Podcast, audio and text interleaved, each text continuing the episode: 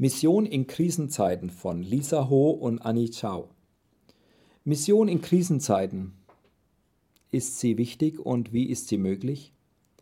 Das haben sich die Kurzzeitmitarbeiterinnen Lisa Ho und Annie Chao gefragt, die einen Kurzzeiteinsatz in Bethesda, einem Heim für Menschen mit Behinderung, gemacht haben.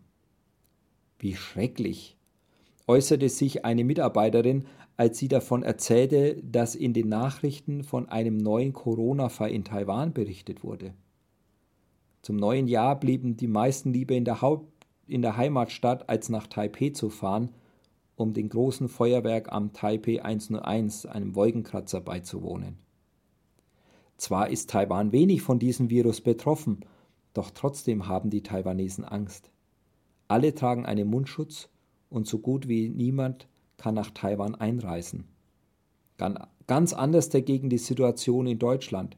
Jeden Tag gibt es Tausende von neuen Fällen, denn viele sind sich über die Gefahr, die der Virus darstellt, nicht im Klaren. Wir sehen also daran, dass das Coronavirus im letzten Jahr das Leben vieler Menschen stark verändert hat, so auch das Leben der Menschen in Taiwan und Deutschland. Wir haben uns dabei eine Frage gestellt, wie soll man als Missionar mit der Corona-Krise umgehen? Ist Mission in diesen Zeiten überhaupt möglich? Wichtig bei der Mission ist vor allem unsere Einstellung.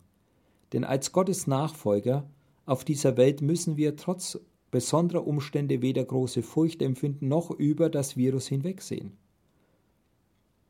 Man sollte zwar vorsichtig sein, aber auch mutig Schritte wagen, da der souveräne Plan Gottes sich trotz der Krise erfüllen wird. Manche sind berufen, in andere Länder zu gehen und zu missionieren, wohingegen andere die Mission durch Gebet und emotionalen Beistand unterstützen dürfen. Mitgefühl zum Beispiel ist eines der vielen Dinge, die Menschen auch von zu Hause aus leisten können. Mission geschieht also auf verschiedenste Arten. Vor allem aber ist die Kraft des Gebets nicht zu unterschätzen. So mögen taiwanesische Glaubensgeschwister von der Corona-Krise zwar wenig betroffen sein, doch das darf uns nicht davon abhalten, für unsere Geschwister auf der ganzen Welt da zu sein und noch wichtiger für sie zu beten. Durch das Gebet kann man vieles erreichen. Als Missionare sollten wir niemals die Kraft und Wichtigkeit des Gebetes vergessen.